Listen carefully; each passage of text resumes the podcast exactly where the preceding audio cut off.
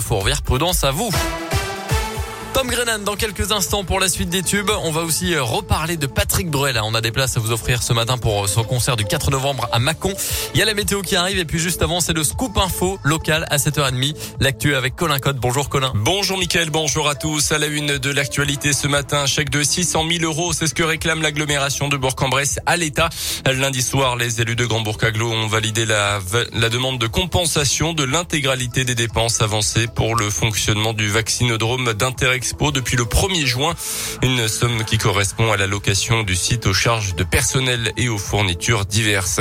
Près de 400 personnes dans les rues de Bourg hier à l'occasion de cette journée de mobilisation interprofessionnelle selon le progrès journée de grève dans le privé et le public à l'appel des syndicats CGT, FSUFO et Solidaires. Les représentants du personnel hospitalier de Bourg étaient notamment présents mais aussi des agents de l'énergie, des impôts de la poste ou encore des retraités. Ils étaient près de 200 dans les rues de Mâcon. À vos crayons feutres ou bien pinceaux, le musée de la résistance et de la déportation à Nantua lance un grand concours de dessin. Le thème résiste aux infox. Il s'adresse aux collégiens mais aussi au grand public avec un objectif sensibiliser à la dangerosité des fake news et lutter contre leur propagation. Un concours qui fait écho à une exposition présentée au musée en ce moment. Les précisions de Séverine Champonnois. Elle est médiatrice culturelle.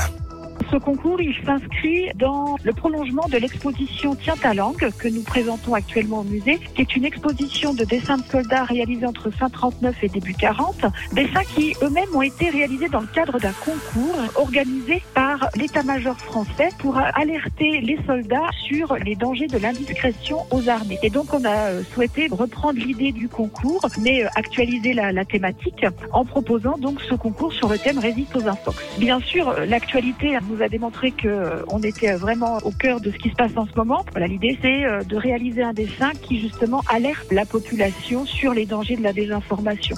Et vous pouvez envoyer vos dessins jusqu'au 16 octobre par courrier ou bien par mail. Notez qu'il y a deux catégories, scolaire et grand public. Les résultats seront publiés le 25 octobre. Dans le reste de l'actu, les députés ont dit non hier soir aux thérapies de conversion. L'Assemblée nationale a adopté à l'unanimité une proposition de loi réaffirmant l'interdiction de ces pseudothérapies qui visent à imposer l'hétérosexualité aux personnes lesbiennes, gays, bi et trans. Une peine de deux ans de prison et 30 000 euros d'amende est prévue. Une proposition de loi portée par une députée de l'Allier, Laurence Le basket avec la GL qui vise le doublé après sa victoire à Pau samedi lors de la première journée du championnat de France. Le Bressan enchaîne un second déplacement chez un autre grand nom du basket français. Direction cette fois Limoges, un match spécial pour Alexandre Chassan. Il est arrivé à Bourg la semaine dernière seulement suite au départ de Tyler Stone. Et après trois saisons à Dijon, l'intérieur de 26 ans a hâte de disputer son premier match sous le maillot de la GL Bourg. Et Radio Scoop lui a demandé ses qualités et ses défauts pour mieux le connaître avant ses grands débuts.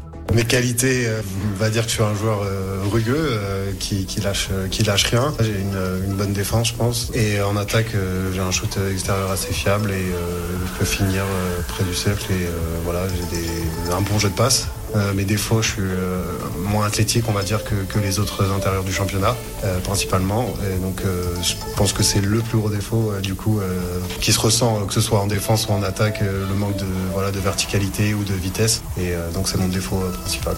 Et on découvrira mieux Alexandre Chassan ce soir sur le parquet de Limoges. La JL est en déplacement ce soir, coup d'envoi du match à 20h, un match à suivre en direct et en intégralité sur la web radio Gielborg sur radioscoop.com.